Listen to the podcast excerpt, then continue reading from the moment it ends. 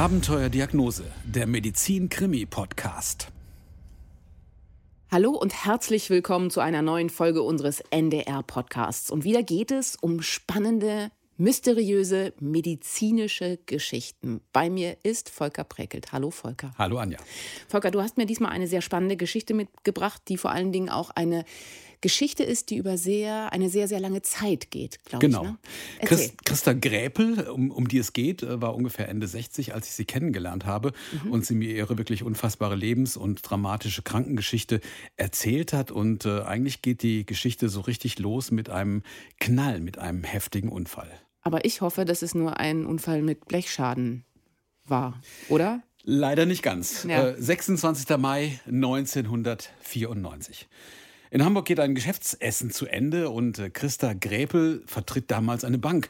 Sie ist für die Auslandsgeschäfte verantwortlich und äh, getafelt wird ganz fein im Rief dort im Hafen und Bank- und Medienleute, die führen ihre Gäste dort gerne in das Restaurant mit Blick auf den Hafen. Und wenn gutes Wetter ist, dann kann man da unter dem Sonnensegel sitzen und Containerschiffe bestaunen und ähm, beim Geschäftsessen sitzt man vielleicht besser drin, auch wenn, und das weiß ich aus eigener Erfahrung, wenn es da ziemlich, ziemlich laut werden kann und das kann ja auch so ein bisschen aufs Gemüt schlagen. Ja, das ist ganz schlecht und vor allem, wenn dann die Akustik nicht gut ist, wenn man dann auch noch gegen diese ganzen Stimmen anschreien muss, fast schon, das ist anstrengend. Genau, und das ist auch der Grund, warum Christa Gräpel froh ist, als endlich dann die Rechnung bezahlt wird. Aber war es eigentlich ein ganz unterhaltsamer Abend mit ihren Chefs von der Vereins- und Westbank. Man hat sich mit den Repräsentanten osteuropäischer Geldinstitute getroffen, so ganz informell erstmal. Ums Geschäft soll es soll erst am nächsten Tag gehen. Einige haben ein Gläschen zu viel getrunken und Christa allerdings nicht. Sie will ja ihre Gäste erstmal noch sicher zu Hause oder im Hotel wähnen und ähm, sie holt ein Taxi, fährt mit und will von da aus dann mit dem Auto nach Hause fahren und weiterhin überspielen, dass sie auch an diesem Abend wieder ein großes Problem hat. Sie hört hört in den letzten Monaten ziemlich schlecht. Ich äh, hatte gerade einen, einen neuen Job bei einer anderen Bank äh, bekommen, sodass ich eigentlich gar nicht so sehr die Zeit hatte, mich so intensiv darum zu kümmern. Und habe nur gedacht, ja, irgendwie musst du das hinbekommen mit Nachfragen. Also mit Nachfragen meinst du in dem Fall, bei jemandem nachfragen, wenn sie etwas nicht versteht. Und das tut sie auch im mhm. nächtlichen Taxi auf dem Rückweg. Sie sitzt auf dem Beifahrersitz neben dem Fahrer und auf dem Rücksitz von links nach rechts, äh, von den Nationalitäten her gesehen, Tschechien, Bulgarien, Ungarn. Sie dreht sich nach hinten zu dem Ungarn und da passiert es. Sie wundert sich noch über das grelle Licht, das seine Gesichtszüge ausblitzt, fast die Panik in seinen Augen und dann knallt's wirklich. Der Taxifahrer hat beim Linksabbiegen den Gegenverkehr nicht beachtet. Ich bin also von diesem Aufprall vollkommen überrascht worden. Also Ihr Orthopäde, der wird später Folgendes sagen, es war sehr ungünstig, dass Sie sich im Moment des Unfalls gar nicht so richtig auf die Situation konzentrieren konnte. Sie sah ja das Auto nicht kommen, sie saß vorne rechts, schaute nach hinten auf den linken Rücksitz und dadurch war es für sie kein typischer Auffahrunfall, sondern äh, es kam durch diese Kopfdrehung und durch das nach hinten gucken in erster Linie zu einer Seitwärtsbewegung der Wirbelsäule und die ist einfach, wie wir alle wissen, dafür nicht ausgelegt. Ach, du liebe Zeit, also erst der Unfall, Stimmen, Sprachgewirr und jetzt schätze ich sie wahrscheinlich richtig ein, wenn ich sage, dass sie sich in erster Linie nicht so richtig um sich selbst Sorgen gemacht hat, sondern um ihre Gäste, oder? Ganz genau. Ähm, es kam natürlich Polizei, äh, die den Unfall aufnahm. Und äh, dann geht es in das äh, Hafenkrankenhaus. Und dort kümmert man sich natürlich zuerst um ihre verletzten Geschäftspartner, weil sie auch darauf drängt. Und naja, Hafenkrankenhaus. In der Ambulanz ist es mal wieder überfüllt und ich weiß nicht, ob ob du das kennst oder wie es früher dort war halt. Also ich habe auch ein bisschen nachgelesen, das ist ja unweit der Reeperbahn und das hat eine ganz besondere Klientele. Da hat man da auch schon mal ähm, natürlich ähm, ein paar Säufer, die im Crazy Horst oder wo auch immer vom Barhocker gefallen sind oder Prostituierte mit Schlüsselbeinbruch und äh, es gibt die, die wildesten Geschichten um dieses Hafenkrankenhaus. Auf jeden Fall passte Christa mit ihren sorgfältig lackierten Fingernägeln eigentlich nicht so richtig ins Bild. Ähm, auf dem teuren Hosenanzug, da klebt das Blut des ungarischen Bankers und dem geht's gar nicht gut und er hat eine Schnittwunde im Gesicht und umklammert den rechten Arm und flucht in seiner Heimatsprache und dann tauchen noch ein paar Tätowierte auf. Es gibt fast eine Keilerei, einer zieht ein Messer.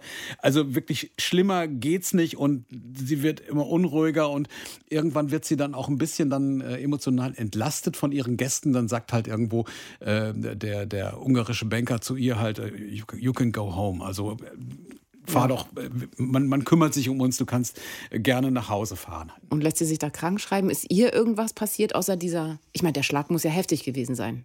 Ja, also sie hat das natürlich erstmal ähm, ähm, völlig beiseite äh, liegen lassen, wie es ihr gegangen ist. Sie ist am mhm. nächsten Tag tatsächlich also mit Tunnelblick irgendwie äh, wieder in die Bank gefahren und hat irgendwie ihren Schreibtisch angesteuert und natürlich hat sich das, was am Abend vorher passiert ist, schon rumgesprochen und sie sagt aber nur überall Guten Morgen, kein Problem, mir geht's gut. Ich bin am nächsten Morgen mit Kopf unterm Arm sozusagen an meinen Arbeitsplatz gegangen und äh, bin aber von dort aus dann sofort zu einem Durchgangsarzt geschickt worden und der hat mich dann erstmal aus dem Verkehr gezogen aus dem Verkehr gezogen. Das klingt erstmal nach dem richtigen Weg. Aber was haben denn die Chefs gesagt?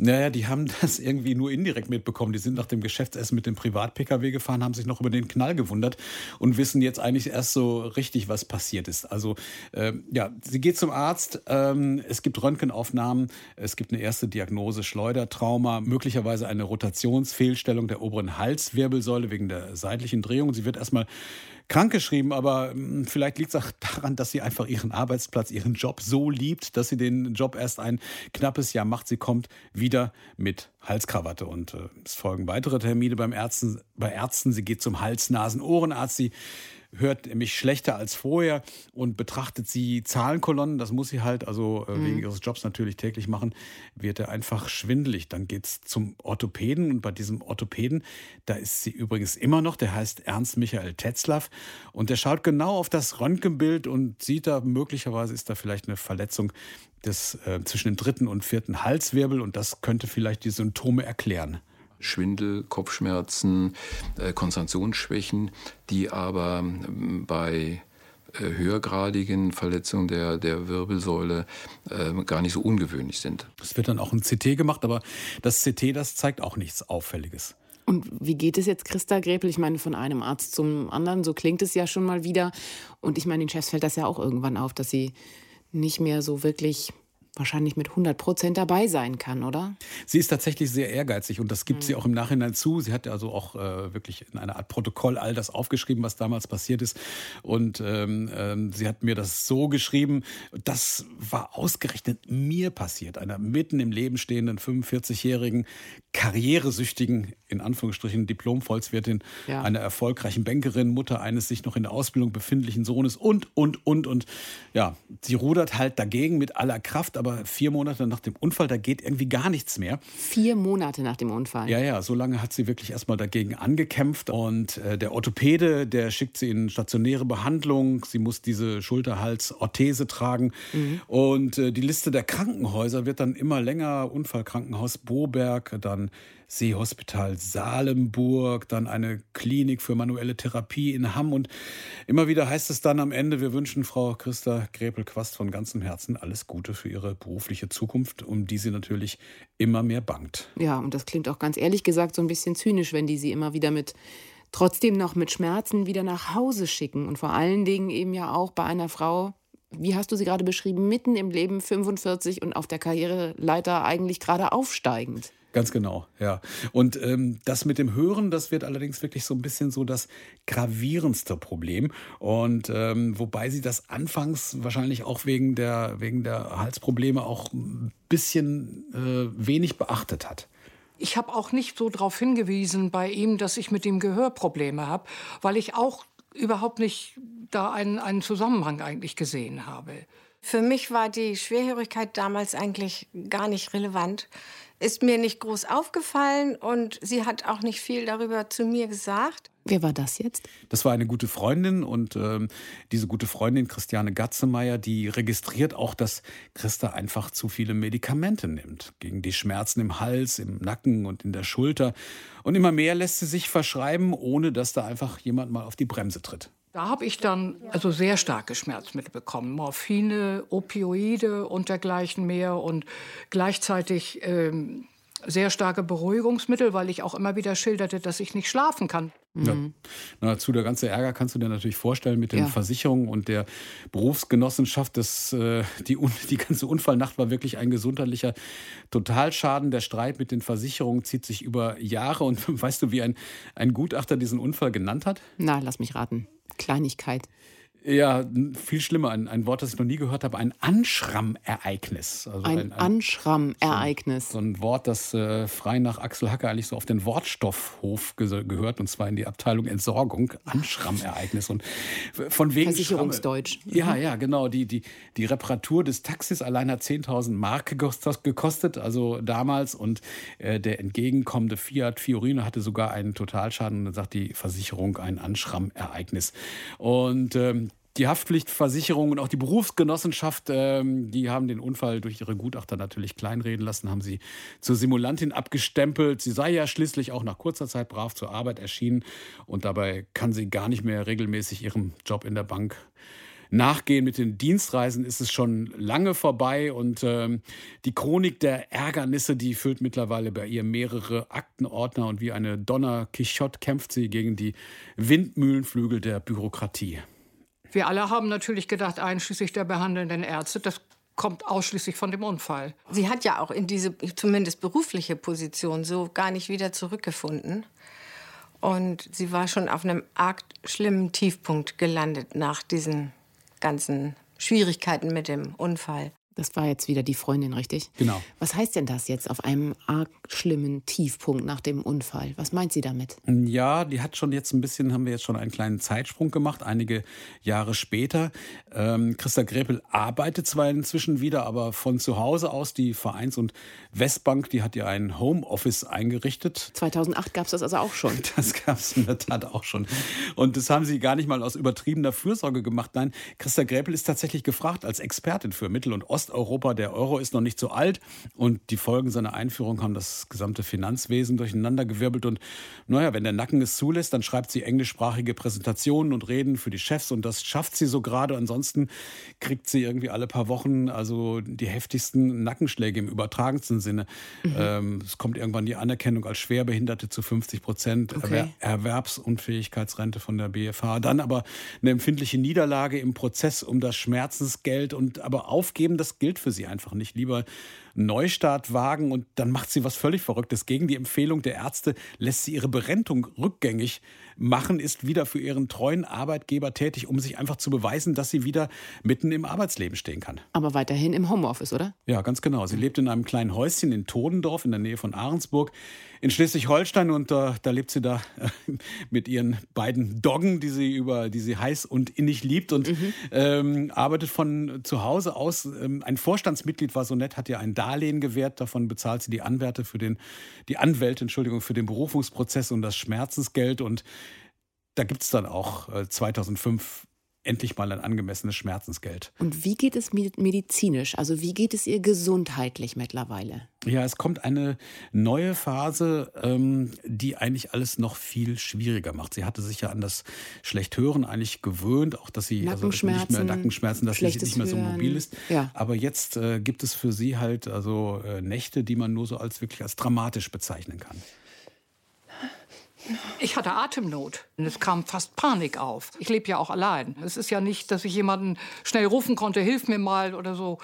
Ähm, da kam wirklich teilweise nachts das Gefühl auf, oh Gott, was mache ich denn jetzt? Und da gibt es noch etwas anderes, das sie wirklich nachts stundenlang wach hält. Ich hörte Geräusche, ich hörte plötzlich meine eigenen Körpergeräusche. Also sowas wie das Pulsieren der Halsschlagader oder das Pochen des Herzens, was dann so laut ihr vorkommt wie eine, wie eine Bassdrum. Ich weiß nicht, kennst du, kennst du so äh, Untergang des Hauses Ascher? So ein, das ist so ein, so ein Horrorroman von Edgar Allan Poe. Das brauche ich gar nicht, weil das alleine, was du jetzt beschreibst, reicht mir schon, weil ich finde das ganz gruselig, wenn, wenn man so Geräusche hört und wenn man deswegen nicht schlafen kann. Das ist für mich, ist das, das reicht schon an Horrorgeschichte für mich. Ja, genau. Also das ist äh, auf jeden Fall war es vergleichbar. Ne? Da geht es auch um einen äh, Protagonisten, also der äh, unfassbar sensibel auf feinste Geräusche reagiert und einfach ja. Also durchdreht am Ende des Tages. Und naja, wenn man sich das so anhört, wie sie das beschreibt, dann kann man das ganz gut nachvollziehen. Jedes Mal, wenn mein Herz schlug, dann schlug auch irgendwas bei mir im Ohr an. Gott. Und ähm, so äh, sprachbegabt wie sie ist, äh, beschreibt sie das irgendwann so als ein unheimliches Körperkonzert aller Organe. Und kaum zu glauben, sie hört selbst die Bewegungen ihrer Augen. Ähm, sie sagt, das ist ein, ein, ein Tovabu im Kopf. So fasst sie es für sich zusammen. Und, ähm, und diese Augengeräusche beschreibt sie, das ist so ungefähr, als wenn man wirklich mit, mit, mit Schmirgelpapier über die Hornhaut fährt. Und das klingt okay. alles ja, du winkst schon ab. Ich, ich bin schon, schon ab, ich bin schon raus. ja, aber ich glaube, wirklich schlimm. Man kann sich das ganz gut vorstellen. Und, und ähm, naja, und dann hat sie natürlich, kannst du dir auch vorstellen, eine ganz bestimmte Angst, nämlich diese ja. Dinge zu erzählen. Ja, natürlich. Natürlich hat sie Angst, das zu erzählen. Sie ist eine kluge Frau und sie weiß, dass natürlich dass man solche Symptome dann irgendwie auch fehl, fehldeuten kann. Und das ist ja das, was auch wirklich vielen unserer Patienten in den Fällen einfach passiert. Und am Ende steht man dann da und die Ärzte schicken einen zum Psychologen. Genau. Und deshalb erzählt sie es nicht einmal ihrem vertrauten Hals-Nasen-Ohrenarzt ja. in Ahrensburg, zu dem sie jetzt nicht natürlich Ja, immer häufiger geht. Und äh, weil sie auf dem rechten Ohr immer weniger, gehör, äh, immer weniger hört, dazu kommt also äh, ein Schwindel, ähm, der immer wieder, der sie immer wieder überfällt und fast wahnsinnig macht. Und ähm, der Ohrenarzt Christoph Gewiss, der will endlich die Ursache finden und er macht als erstes mal einen Schwindeltest. Wir haben diese Schwindeltests auch noch mal gemacht bei uns in der Praxis.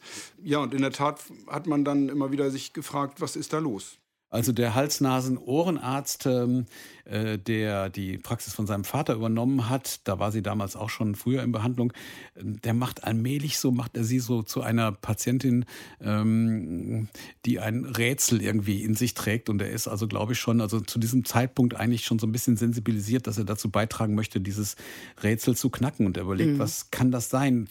Zunächst, also ich meine, ähm, wir ahnen alle, dass äh, Schwindel und Gehör, dass das miteinander zu tun hat. Aber ja. vielleicht sollte man noch mal kurz erklären. Also Ohrmuschel und Gehörgang nehmen die Schallwellen auf, die versetzen das Trommelfell in Schwingung. Und diese dünne Membran wiederum aktiviert drei winzige Knochen, die von den Medizinern ihrer Form wegen so seltsame Namen wie Hammer, ja. Amboss, Steigbügel tragen. Und diese Gehörknöchelchen, diese winzigen, übertragen die Impulse auf ein zweites Fenster, das Tor zum Innenohr. Also wahnsinnig kompliziert und filigran. Ein, ein Labyrinth eigentlich, oder? Genau. Und ähm, gerade eben das, das Innenohr ist also wie ein Labyrinth im Felsenbein. Und, und auch wenn man sich das mal dann halt äh, betrachtet, gleichzeitig auch so ein fast, fast vielfach geschwungenes Kunstwerk. Da gibt mhm. es eben Bogengänge, also die aussehen wie wirklich von einem Künstler konstruiert. Und ähm, naja, all das sorgt dafür, dass man hören kann halt, also dass Eindrücke von außen als elektrische Impulse nach innen ins Hörzentrum, ins Gehirn übertragen wird. Und sie nimmt diese ganzen Informationen auf, die ihr der, der Ohrenarzt halt, Hals-Nasen-Ohrenarzt erklärt. Aber gegen diese wachsende Schwerhörigkeit hilft das allerdings nicht. Ich bin Weltmeister im Lippenlesen geworden. Ne? Das, das geht wohl allen Schwerhörigen so. Warum wundert es mich nicht, dass sie jetzt nicht aufgegeben hat? Nein, sie lernt Lippenlesen. Genau. Ja, das passt so ein bisschen dazu. Ja. Und ähm, ähm, aber das, das zumindest erzählt sie auch ähm, Christoph Gewitz und der vermutet eine Krankheit bei ihr, bei der Schwindel und Hörverlust zusammenkommen. Und diese Krankheit heißt Morbus Meniere. Ich lerne immer wieder Neues. Morbus Meniere. Ja, das Bitte, war ein Volker. französischer Ohrenarzt, der hat, der hat, die Krankheit im 19. Jahrhundert entdeckt. Und ähm, äh, im Innenohr, wo das sensible Zusammenspiel vieler Flüssigkeiten für die Balance sorgt, also äh, da kann es möglicherweise eine Verstopfung geben in diesem sensiblen Kanalsystem und dann kann einer dieser ganz, ganz feinen Schläuche platzen und die Folge ist dann wirklich Schwindel und Hörverlust. Volker, hätten wir das erste Mal eine sehr schnelle Diagnose? Nee, so okay. haben wir nicht. Ähm, äh, von den Ergebnissen her sagt äh, und folgert der Hals-Nasen-Ohrenarzt, äh, könnte das stimmen, aber irgendwie passt das trotzdem nicht zusammen, weil bei Morbus Menier wäre Christa Gräpel nämlich stundenlang schwindelig. Sie hatte eben nicht diese ähm, anfallsartigen, krisenartigen Gleichgewichtsstörungen, die dann über mehrere Stunden dauern. Der heftige Schwindel kommt und geht bei ihr ja offensichtlich irgendwie ganz schnell, oder? Eher kurz und heftig und so eine Art, ich würde mal fast sagen, so Drehschwindelattacken. Oder? Ja, genau. Ja. Und die sie, die sie fast von den Beinen holen. Also wie ja. zum Beispiel am Ahrensburger Bahnhof, da steht sie am Bahnhof, wartet auf den Zug, auf die S-Bahn. Und ähm, äh, der fährt ein mit quietschenden Bremsen. Das Geräusch ist grell, das schießt in den Kopf. Sie reißt die Hände hoch und presst sie geradezu an die Ohren. Oh je. Völlig äh, aus dem Nichts heraus musste ich plötzlich Ausfallschritte nach links oder rechts machen. Und dann passiert noch was, was ihr natürlich also ganz besonders wehtut. Also sie, sie, sie taumelt, sie fällt fast in die Arme eines Pendlers und der, der schafft es, sie irgendwie aufzufangen. Und gerade will sie sich bedanken, da verzieht er das Gesicht zu einem Schmunzeln und macht so eine Geste, als ob sie an einer Flasche nuckelt. Mhm. Ich bin teilweise am Bahnhof angesprochen worden, ob ich schon einen Cognac zum Frühstück gehabt hätte, weil ich so, so schwankte. Na gut, also Cognac zum Frühstück, das würde ich jetzt mal sagen, passt nicht so überhaupt richtig nicht. zu ihr, oder? Nee, und überhaupt nicht. Kann es denn dann jetzt vielleicht doch nicht das Ohr gewesen sein, sondern irgendwas anderes? Ja, die Hals Halswirbelsäule ist ja auch immer noch im Gespräch, aber Ihr Orthopäde Ernst Michael Tetzlaff, der weiß in diesem Moment auch nicht weiter. Was, was hat er nicht schon alles übernommen? Er hat ähm, Funktionsaufnahmen der Wirbelsäule gemacht, ähm, um festzustellen, ob die Bänder Schaden genommen haben. Er hat diese Auffälligkeiten zwischen dem dritten und vierten Halswirbel gefunden. Ähm, Computertomographie, aber wirklich keine weiteren Befunde halt eigentlich. Und äh, er hat sich auch bemüht, halt andere Experten halt zu Rate zu ziehen. Ähm, Lass mich raten, die sagen weiterhin Halskrawatte tragen und vielleicht Krankengymnastik machen. Muskelaufbau könnte noch dazugehören und vielleicht irgendwas genau. die Schmerzmittel. Hm? Genau, man, man kann es fast äh, in ja. der Tat fast herunterbeten. Und jetzt sitzt sie also wieder in seinem Sprechzimmer und ist völlig geschockt von diesem Bahnsteigereignis und, ähm, und lässt sich erklären, wie kompliziert das da auch alles mit der Verschaltung der Nerven in diesen Bereichen ist, die ihr immer so viel Schwierigkeiten machen. Und äh, wenn da Nerven verletzt werden oder verletzt worden sind, sagt der Orthopäde, kann das einfach zu Problemen führen. Zu Hörstörungen, zu Schwindel, zu Benommenheit, zu Sehstörungen. Und, und Christa Gräpel wiederum, äh, literarisch belesen, sagt, das sind meine vier apokalyptischen Reiter. Was können wir tun, Herr Doktor? Ich hatte Frau äh, Greppel-Quast in große Kliniken geschickt, einfach mit der Fragestellung, äh, untersucht bitte die Patienten ganz sorgfältig und äh, helft mir bei, bei der Diagnostik. Am Ende aller Tage blieben aber die ganzen äh, technischen Untersuchungsergebnisse ohne wegweisenden Befund. Aber ich finde die Idee von einem Arzt zu sagen, bitte helft mir bei der Diagnostik ja schon mal einfach ziemlich gut. Und mhm wahrscheinlich ist es ja auch so, dass Christa Gräpel mittlerweile ziemlich am Ende war, oder? Absolut. Also diese also Horrornächte, Schlaflosigkeit. Keinen Schlaf mehr gefunden und dann auch noch die Geräusche. Ähm, ja, zunehmende Luftnot. Ähm, das ist auch noch so ein Symptom, was auf äh, der Liste kommt ja. und was sie jetzt also auch zunehmend äh, beschäftigt. Wenn Sie das Gefühl haben, Sie bekommen keine Luft mehr, dann denken Sie irgendwann, oh Gott, was mache ich jetzt? Ich bin auch ein, zweimal ähm, Hals über Kopf ins Krankenhaus eingeliefert worden mit Verdacht auf Schlaganfall. Aber dieser Verdacht hat sich zum Glück dann nicht bestätigt. Aber weitergehen kann es so auch nicht. Nee, das Ganze zieht sich ja schon über Jahrzehnte hin. Wann war der Unfall? 94. Okay. Ja, und jetzt schreiben wir 2015 mittlerweile. Die Schmerzen sind nicht mehr auszuhalten. Länger als eine halbe Stunde findet sie nachts keinen Schlaf. Oh Gott. Sie geht zu einem Hausarzt, klagt ihm mir leid, der empfiehlt ihr einen Schmerztherapeuten und das bringt sie dann wieder auf eine ganz, äh, ganz furchtbare andere Abwärtsspirale, denn ähm, diese Medikamente, die sie nimmt, die befreien sie zwar von den Schmerzen, äh, wie es in der Beschreibung steht, aber das Kleingeschriebene, das ist dann wieder so ein Pakt mit dem Pharmateufel. Und zum ersten merkt sie es gar nicht. Dann ist sie plötzlich mal mit den Hunden allein in der Feldmark spazieren und fragt sich, wie sie überhaupt da hingekommen ist. Und staunt, als sie auf dem Rückweg ihr Auto irgendwo vor einem Schlagbaum stehen sieht. Oder sie ist zu Hause und dann kommt plötzlich äh, ihr Sohn rein und sie erkennt ihn fast gar nicht. Und dann stellt sich raus, dass sie eigentlich sich um die Enkel kümmern wollte, aber das schlichtweg vergessen hat. Und dass sie die ja nun wirklich super organisiert ist. Ja, aber was heißt das? Das heißt, sie verliert ihr Gedächtnis. Sie ja. kann sich nicht mehr erinnern, durch die Medikamente auch. Ja, genau. Also das ist, glaube ich, der, der, der Höhepunkt war dann, ähm, dass äh, der Sohn dazu ihr sagt, dann lass uns doch mal irgendwie deine Hunde füttern. Und dann suchen sie diese Hundenäpfe und dann finden sie sie im Backofen irgendwie äh, ungespült. Und okay.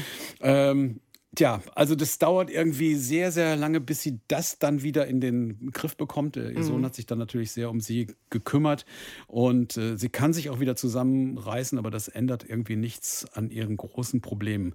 Und ähm, dann gibt es so eine glückliche Fügung irgendwie. Im Herbst 2015, da geht sie zu einer Hörakustikerin und lässt sich ihr Hörgerät einstellen und äh, die macht dann mit ihr noch vorher einen Test und mhm. zwar einen Sprachverständlichkeitstest und plötzlich bemerkt sie nicht nur das Hören, sondern auch das Verstehen, das Aufnehmen, das Entschlüsseln einzelner Worte, das ist für sie auch zum Problem geworden. Und äh, diese Hörakustikerin, die heißt äh, Daniela Halsinger und sie weiß genau, was das bedeuten könnte. Einfach weil der Kopf die Reize nicht umgesetzt bekommt. und so das Verstehen nicht mehr möglich ist. Sie sagte zu mir, gehen Sie rüber zu Ihrem Hals-, Nasen- und Ohrenarzt, Dr. Gewiss, und sagen Sie ihm das. Und das sagte sie mir so mit ziemlich besorgtem Gesicht. Das kann ja eigentlich nur bedeuten, dass sie irgendeine Befürchtung hatte. Ja, dass nämlich die Ursache vielleicht im Gehirn liegt, also dass da irgendwas die Sprachverarbeitung stört. Und, okay. äh, und dann ist natürlich der Arzt gefragt. Und äh, diese Hörakustikerin hat auch schon einen konkreten Verdacht, auf den sie hin und wieder schon mal gestoßen ist in ihrem Beruf, ein Akustikus-Neurinom, sprich ein Tumor mhm. am Hörnerv, wodurch plötzlich alles gestört ist und äh, alles nicht mehr richtig funktioniert. Und das ist nun wirklich alles andere als ein beruhigend, also das ist ein sehr, sehr beunruhigender Verdacht. Und äh, Christoph Gewiss veranlasst sofort ein MRT. Vom Kopf doch auf den Bildern ist nichts zu entdecken. Da war ich dann erstmal beruhigt, bin aber trotzdem regelmäßig weiter bei Dr. Gewiss in Behandlung gewesen, weil mir auch der Schwindel immer mehr zusetzte und immer mehr zu schaffen machte. Und das Tohuwabo bei mir im Kopf, dies nachts nicht mehr schlafen können und dies Herzklopfen. Und dieser Christoph Gewiss, der hat gerade eine Fortbildung besucht in Berlin. Und Thema war dort eine ganz spezielle Erkrankung des Innenohrs, die erst vor wenigen Jahren, um ganz ehrlich zu sein, erst vier Jahre nach diesem Unfall entdeckt wurde. Ich muss eben gestehen, dass ich einfach ähm, Fortbildungen besuche, dass ich, dass ich ähm, immer auch wieder auf der Suche bin. Ähm, es gibt ja ganz viele Erkrankungen, die man vor wie nach nicht erklären kann. Er muss es gestehen, eigentlich ist das eine sehr, sehr gute Eigenschaft, Fortbildungen Absolut, zu besuchen. In diesem Falle auf jeden Fall, oder? Super bescheiden und er ja. hat auch also in Berlin auch wirklich äh, sich genau die Symptome ähm, äh, gemerkt, äh, die dort angesprochen wurden. Und als Christa Gräpel im November vor ihm sitzt, da schneuzt sie sich ganz besonders heftig die Nase. Für mich war ein, ein Schlüsselmoment auch, wo sie sagte, ihr wird immer schwindelig, wenn sie sich schneuzt. Ja, sonst wird okay. er nämlich, sonst wird mir schwindelig, Doktor, gewiss, sagt sie. Und äh, plötzlich hat er diese Powerpräsentation aus der Fortbildung vor Augen und das ist wirklich der Schlüsselmoment. Und er sagt, ich rufe jetzt mal einen Radiologen an, der hier auch äh, ein paar Häuser weiter sitzt und ich mache mal einen Termin für Sie. Ähm, der soll mal eine Computertomographie von Ihrem Felsenbein machen. Felsenbein. Das Felsenbein ich glaube, aber bitte korrigiere mich, es umgibt das Innenohr. Ganz genau. Mhm. Und ähm, diese, diese Praxis, diese radiologische Praxis ist wirklich nicht weit entfernt. Da bekommt sie schnell einen Termin. Und ähm, ob mit diesem Felsenbein etwas nicht stimmt und ob auch die Verdachtsdiagnose ähm, von Dr. Gewiss stimmt, das ist nur mit einem High-Resolution-CT zu erkennen letztendlich muss man sich ja vorstellen, dass das Innenohr so, so klein ist ungefähr. Und ähm, wenn Sie sich vorstellen, Sie suchen nach irgendeiner Struktur wieder innerhalb dieser Struktur, die äh, defekt ist, da reden wir über ein Millimeter oder irgendwie sowas in der Größenordnung. Und da hat dann eben der Radiologe gesagt, da ist tatsächlich ähm, eine klein, ein kleines Loch, eine kleine Lücke. Und tatsächlich kommt am Abend der Anruf von Christoph Gewiss, wir haben etwas gefunden. Und äh, kannst dir vorstellen, dass in dieser Nacht Christa wieder nicht schlafen kann. Aber diesmal waren es nicht die Stimmen und die Geräusche, oder? Nee, nee. Sie, sie, sie zieht wirklich so ein Resümee. 67 ist sie nun alt. Und sollte es endlich jetzt den, den Grund geben, sollte man den Grund gefunden haben für das Tovabu in ihrem Kopf, gäbe es endlich eine Diagnose? Ja, gibt es eine? Das würde mich jetzt auch wirklich interessieren. ist nicht ganz einfach zu erklären, okay. wenn man es nicht so aufzeichnen kann, aber ich versuche das mal. Ja. Also im Innenohr liegt das Gleichgewichtsorgan mit diesen kunstvoll geschwungenen Bogengängen und mhm. äh, die stehen senkrecht im 90-Grad-Winkel aufeinander, erfassen so die drei Dimensionen des Raumes und in denen sorgt eine Flüssigkeit für die Balance. Ja. Und diese Bogengänge, die man sich wirklich unendlich klein vorstellen muss, die sind durch eine ganz, ganz dünne Knochenschicht geschützt. Mhm. Und wenn dort eine Lücke entsteht, dann liegt plötzlich der Schlauch offen. Alle Reize übertragen sich sozusagen ungedämpft auf die Lymphflüssigkeit in den Bogengängen und die Folge ist natürlich Schwindel, Schwindel. Hörverlust und sogar überlaute Körpergeräusche. Ganz genau, ganz genau. Deswegen hat sie das gehört, wie ah. als wenn sozusagen das Körperorchester direkt neben ihr steht halt. Und äh, denn die Schallwellen, die treffen durch die Lücke direkt auf das Innere des Bogengangs. Und sind natürlich dann auch wirklich sehr heftig. Genau. Und genau eben an diesen Bogengängen, da liegt das Problem. Und auf den CT-Bildern, wenn man weiß, wonach man sucht, ist zu sehen, was Christoph Gewiss nach dieser Fortbildung vermutet hat. Die Knochendecke zeigt eine Lücke am oberen Bogengang und dort muss sie schadhaft sein. Der Schlauch darunter liegt blank. Also das alles ist aber sehr, sehr klein und von da soll jetzt also das alles kommen. Das ist also Ja. Dahinter stecken diese Symptome. Genau, All das. Genau das denkt sich Christa Gräpel natürlich auch. Sie setzt sich äh, abends an ihren Computer und, und googelt die seltene Krankheit. Ähm, und sie kann es kaum glauben, dass das sich liest wie ihre Geschichte. Und es gibt sogar Begriffe dafür. Zum Beispiel, wenn akustische Reize aus dem Körperinneren auf diesen ungeschützten Schlauch treffen, das nennt man Autophonie.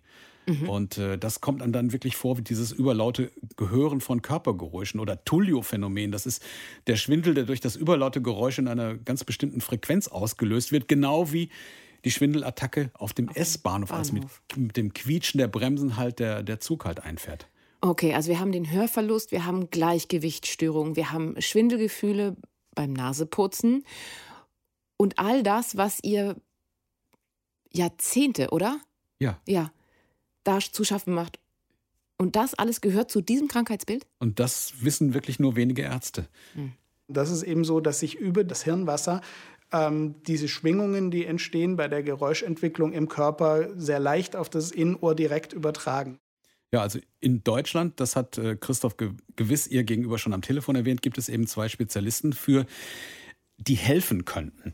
Und einer davon ist Professor Ernst vom Unfallkrankenhaus in Berlin und Jan Wagner. Die Stimme haben wir gerade gehört. Ganz genau, der arbeitet eng mit ihm zusammen. Und äh, Christa setzt sich an den Rechner und beginnt eine Mail und die ist genauso perfekt wie alle, wie all das, was sie damals in ihrer Bankzeit geschrieben hat. Sie beschreibt, Warum wundert mich das nicht?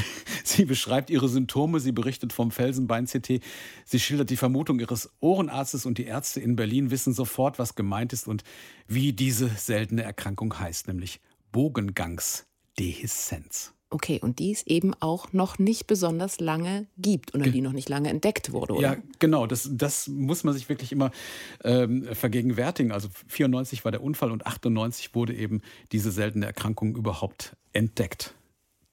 Was mich an diesem Fall ähm, eben besonders beeindruckt hat, ist, äh, dass alles so schön zusammengepasst hat wie ein Mosaik. Also erstmal eine große Erleichterung, zu wissen, ich habe es nicht, ich habe es zwar im Kopf, aber nicht so, wie ich befürchtet habe. Es ist also eine somatische Ursache. Es ist keine psychosomatische Geschichte. Das hat sie sicher sehr glücklich gemacht. Ja. So klang sie jetzt zumindest, dass es eine keine psychosomatische Geschichte war. Aber ist es denn jetzt wirklich eine Geschichte, die mit dem Unfall zu tun hat, ursächlich? Das ist natürlich eine der ersten Fragen, die sie Jan Wagner stellt. Sie hatte die Bogengangsdehiszenz vorher, aber ähm, die war noch so ein Stück weit knöchern gedeckt oder da war eine stabilere Schicht dazwischen.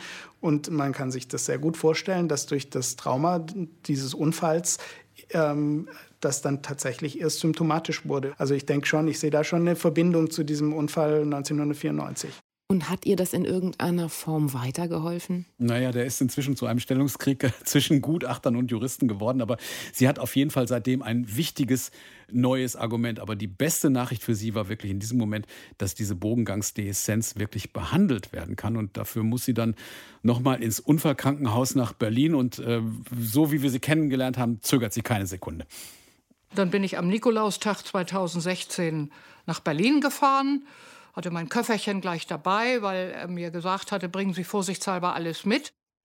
Tja, und in einer kniffligen Operation können die geübten Berliner Chirurgen das Miniloch am Bogengang dann tatsächlich verschließen und und dann noch etwas, was sozusagen auch dann bei dieser Operation passiert. Gegen die drohende Taubheit auf dem rechten Ohr setzen die Ärzte ihr eine Hörprothese ein, ein Cochlea-Implantat. Das klingt jetzt alles nach einer schwierigen, komplizierten Operation. Hat denn alles so wirklich geklappt, wie die Ärzte sich das vorgestellt haben? Ja, hat es. Aber trotzdem gab es ein paar Tage Horror. Äh, Christa Gräpel ist eine Kapitänstochter und sie weiß genau, was Seekrankheit bedeutet. Und ähm, sie hat sich auch erstmal gefühlt, als ob sie Schlagseite hat. Oh. Und hat unter Übelkeit und Schwindel gelitten. Und es dauert halt nach so einer Operation einfach ein paar Tage, bis dann alles wieder in Ruhe kommt. Aber dann. Auf den Schlag war das Tohuwabo im Kopf weg. Es ist Ruhe bei mir im Kopf. Es ist endlich, endlich Ruhe im Kopf. Das war, das war der, der größte Moment. Und damit ist dann für Christa Gräpel eine, lass mich mal kurz nachrechnen, fast 20? 20-jährige ja, genau. Oh Gott, Krankheitsgeschichte irgendwie zu Ende. Ja, über 20 Jahre sogar. Okay. Ja, und ähm, vor allen Dingen, was, was sie total glücklich macht und wodurch sie auch wirklich ihren Frieden findet, ist, dass sie auch endlich wieder ja, Naturgeräusche hören kann. Ich höre die Vögel wieder zwitschern. Ich höre Geräusche wieder, die, die ich vorher eigentlich kaum noch gehört habe. Und Volker, wie geht es ihr jetzt? Du hast noch Kontakt zu ihr, richtig? Ja, genau. Es geht ihr wirklich sehr, sehr gut. Ähm, sie überrascht mich immer wieder. Äh, hin und wieder schreiben wir uns mal. Ähm, zunächst hatte sie vor, äh, samt Dogge den Jakobsweg zu beschreiten. Okay. Äh, das fand sie dann doch ein bisschen zu äh, olympisch. Dann ist sie nach Thüringen äh, umgezogen, weil sie mal ein bisschen äh, Tapetenwechsel haben wollte. Und jetzt lebt sie wieder also hier äh, ganz in der Nähe, äh, wieder in der Nähe von Ahrensburg. Und es geht ihr ziemlich gut. Und ähm, ich weiß noch, als ich sie gefragt habe, ob wir denn auch ähm, ihren Fall halt als Podcast vertönen können, da sagt sie, ach, sie machen mich ja richtig zum, zum Medienstar. Volker, dann bleibt mir jetzt wieder nur eins, nämlich Danke zu sagen für diesen wirklich spannenden Fall. Und Gott sei Dank mit Happy End diesmal. Vielen Dank dafür und weißt du was? Das Schöne ist, du hast noch sicher mehrere Geschichten und deine Kolleginnen aus der Visite-Redaktion auch. Ganz genau, bestimmt, da kannst du dich drauf freuen. Darauf freue ich mich auch. Ich danke Ihnen fürs Zuhören. Die nächste Folge unseres Abenteuer-Diagnose-Krimi-Podcasts kommt. Also vielen Dank. Mein Name ist Anja Martini und bis ganz bald.